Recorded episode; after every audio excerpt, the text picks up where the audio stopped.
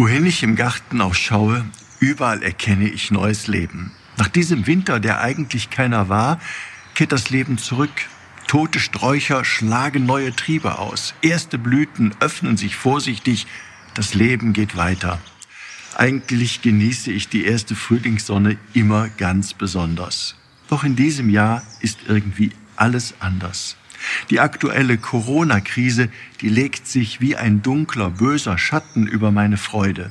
Täglich steigt die Zahl der Infizierten, Schwerkranke und Tote in immer mehr Ländern.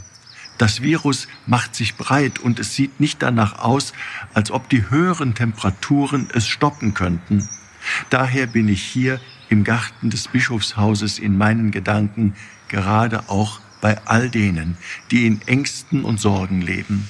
Ich nehme sie alle mit ins Gebet, die Trauernden, die Alten, die Kranken.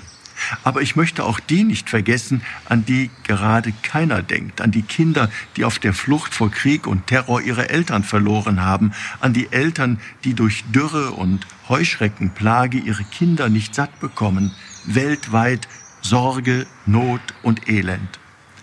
Und doch dürfen wir auf einen vertrauen, der fähig ist, all unsere Tränen zu trocknen, der da sagt, ich mache alles neu.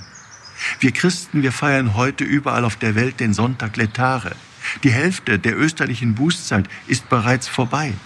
Wir dürfen uns schon jetzt auf Ostern freuen, auf Christus, der durch den schrecklichen Tod nicht im Tod bleibt, der den Tod sogar besiegen kann.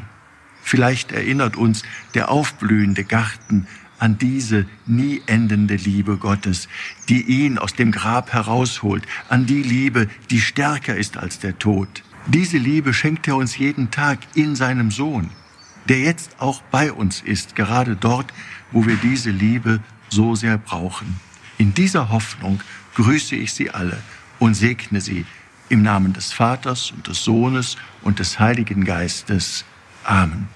Ihr Rainer Wölki, Erzbischof von Köln.